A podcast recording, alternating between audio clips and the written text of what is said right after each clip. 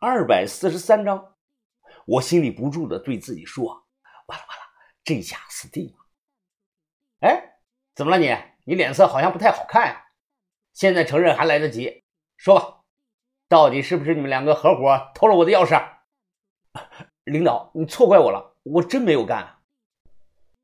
别嘴硬啊，等下人回来就知道了。你看到他了没有啊？他指指被绑在电击床上的哥们儿。你听说过没有？有研究表明啊，时至今日，电击刺激仍是治疗精神病的最佳手段，并且没有之一。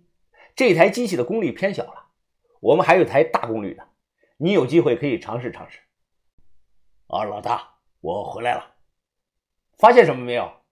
呃，没有。这个小子啊，病房比他的脸都干净，呃，除了一张床，什么都没有，连件换洗的衣裳都没有啊。床底下找了没有啊？呃，找了，仔细的检查了。听到二人的对话，我人都傻了。我的包呢？不管谁帮了我，这真是一秒地狱一秒天堂啊！随后，这姓屈的他打消了怀疑，说了几句警告的话，就把我放回去了。哎呀，虚惊一场啊！隔天早上，我吃下药后，躺在了床上练功。明显能感觉出来，练精气化气绝对是有阶段性的。我应该是突破了第一个阶段。最开始我双腿放不平，很疼。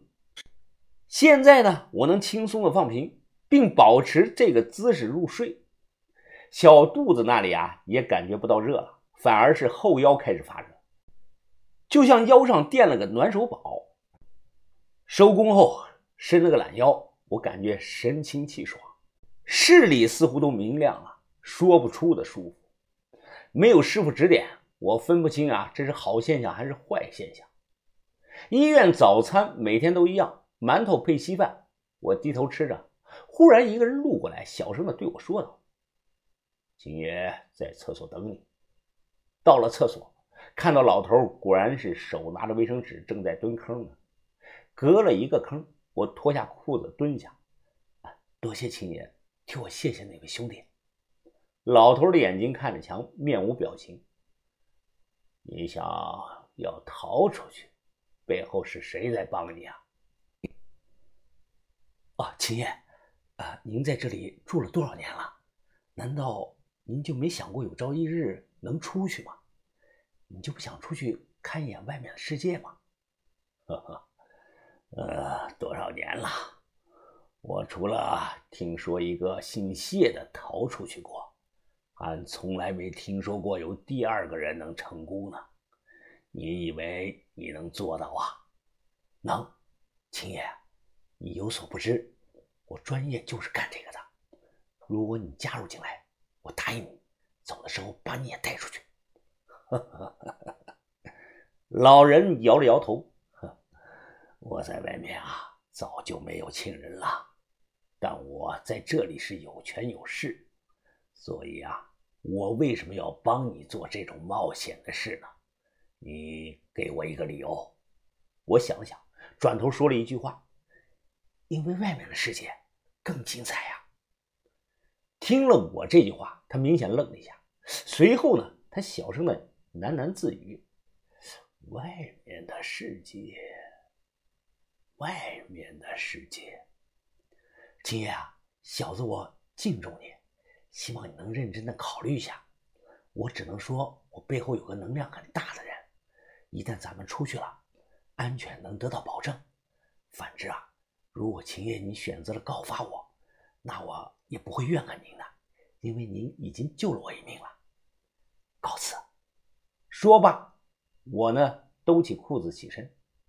就在这个时候，突然进来一个脸色发白、牙齿发黄的这个中年人。我兜裤子，他眼睛一眨不眨的盯着我看。兄弟啊，你好了吧？我纳闷啊，哦，你要上厕所啊？啊，这么多坑，你等我干什么呀？他有些不好意思，擦了擦嘴，又指着这个蹲坑说。我我我想来口热的，反应过来了，我立即大骂呀！我你妈，你你恶心不恶心啊你？他就是那个有严重异食癖的人。嘿嘿，随你怎么说，反正我就想来口热了。真他妈有毛病啊！这，那你怎么不去吃别人的呀？就盯着我的呀？说这个话的时候啊，我看了眼秦爷，这一口黄牙的这个中年人也看了眼秦爷，他笑了。人生七十古来稀，我不喜欢稀的。兄弟，你年轻啊，颗粒分明，口感好。见我一脸的黑线，他又尝试着跟我解释：“哎，兄弟啊，呃，你不要 觉得我变态啊，其实是你没有开悟。古人很早就说过，民以食为天，食也是一种美食啊。”说着说着，他脸上的表情显得很是陶醉。呃，事出有因，都是精华。呃，当兄弟啊，你抛弃传统观念，不要在意臭味和外观。用舌头去细细的感受那种粘牙的颗粒感，哎，那个时候啊，你就会发现，这才是真正的人间美味啊！你个傻逼，你滚开，滚开！我大跨步的跑了出去。真是看一眼他就觉得脏啊！世界上怎么会有这种人呢？反正挑明了，我现在能做的就是等待，看老头是告发我还是加入我。一直等到下午，当我看到我的床底下的那个黑包。我笑。下午的棋牌室内啊，电视机的声音开得很大，门口有老头的人守着。小子，你最好说一个完美的计划。我左右看了一眼，秦爷，你看，我们有绳子，只要打开窗户，就能顺着楼顶的后墙滑到操场上。我用手蘸水，在桌子上写写画画。这里是大门。看门人一般住在这间平房，对吧？那这里呢，就是个盲点。只要我从这里挖个盗洞下去，就能避开所有人的视线。老人听后皱起了眉头。呃，你想的很美好啊，但这可是个大工程啊！就算你没被人发现，那些挖出来的土怎么办呢？你堆到哪里呀？这点啊。我刚来就考虑到了，我指指房顶我们把土啊都散到楼顶上。我暗中观察了好几天了，根本没人会上楼顶看的。秦爷啊，你在这里经营这么多年了，身边呢肯定有几个信得过的人，可以拉他们入伙。我们一旦挖通地道刨出去，到时候就天高任鸟飞了。说完，我便注意到了。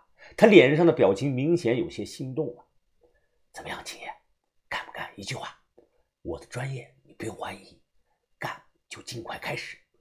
现在马上就要过年了，看守最为松懈。他揉着太阳穴，哦，我不是一个轻易下决定的人，你给我点时间，让我考虑考虑。啊，没问题，我知道。不能把人逼得太紧，让他自己想通了，比什么都强。哎，对了，还有一件事情，你能不能帮我搞一把铲子？要方头铲。他摇了摇头，方铲搞不到啊，那个东西目标太大，我只能通过关系搞一些小东西进来。这可难办了，秦爷，那你能不能让我进到食堂的后厨啊？呃，这个倒没问题。你去后厨做什么？我吸了口关停烟，缓缓的吐出了烟气。大铁。晚上八点半，食堂后厨，我怀揣着洛阳铲的铲头，轻轻的一推门，果然门没锁。做饭的早走了，这里一个人也没有，我不敢开灯。摸索的打开了这个燃气灶，不多时，洛阳铲被烧得通红。我用两个勺子夹着通红的洛阳铲扔到地上，随后找来一根大擀面杖当锤子，用力的敲打着洛阳铲。正常的洛阳铲外观向内弯成了圆筒状，在我的捶打下，慢慢的向两边展开了。感觉砸不动了，我便丢到火里继续烧，烧红了再拿出来砸，如此的反复。期间，我一直注意着周围的动静。如果有人进来了，我会立即的关掉炉子，然后藏起来。搞了有一个多小时，慢慢有了方铲的模样。我用水冲了冲，让它冷却，然后关了火，打扫周围。厨房每天啊都要用，不能留下蛛丝马迹。地上扫干净，掉下来的铁渣子我全装到了兜里。擀面杖一头被烧得发黑，我便用菜刀仔细的将发黑处刮干净，然后按照脑海中的记忆，将用过的所有东西都分毫不差的摆回了原处。楼长、护工、医生，包括管理，他们都开小灶了。临走前。我看锅里有很多肉，就拿了两个馒头掰开，夹了很多肉，然后啊揣在怀里，锁上门出去了。这是我人生中吃的最香的一次。肉夹馍，哎，比这个馒头稀饭好吃多了。过了夜里十二点，等查房的走后，我马上起来啊，开始磨这个洛阳铲。不对，现在应该叫方铲才对。感觉差不多了，我试了试锋利的程度。虽然外观有点变形，但真是锋利到割手啊！该藏到哪儿呢？起初我用飞虎爪上的绳子将东西都绑在这个床板下头，心里总觉得不安全，于是灵机一动，把枕头拆开，将铲子呢塞到中间，然后再把棉花填充好，其他东西啊都被塞到了被子里。做好了以后啊，是天衣无缝。此刻夜深人静，月光清冷，我躺在床上看着窗户发呆。窗户是双层的铁栅栏，这个玩意儿怎么打开呢？如果用杠杆原理加上湿衣服是能打开的，但那样做就没办法复原了。想着想着，我睡着了，做了一个梦。我梦到我正顺着绳子往下滑，突然有人拽住了我的脚，于是我低头一看。是穿着白羽绒服、一脸微笑的谢启荣。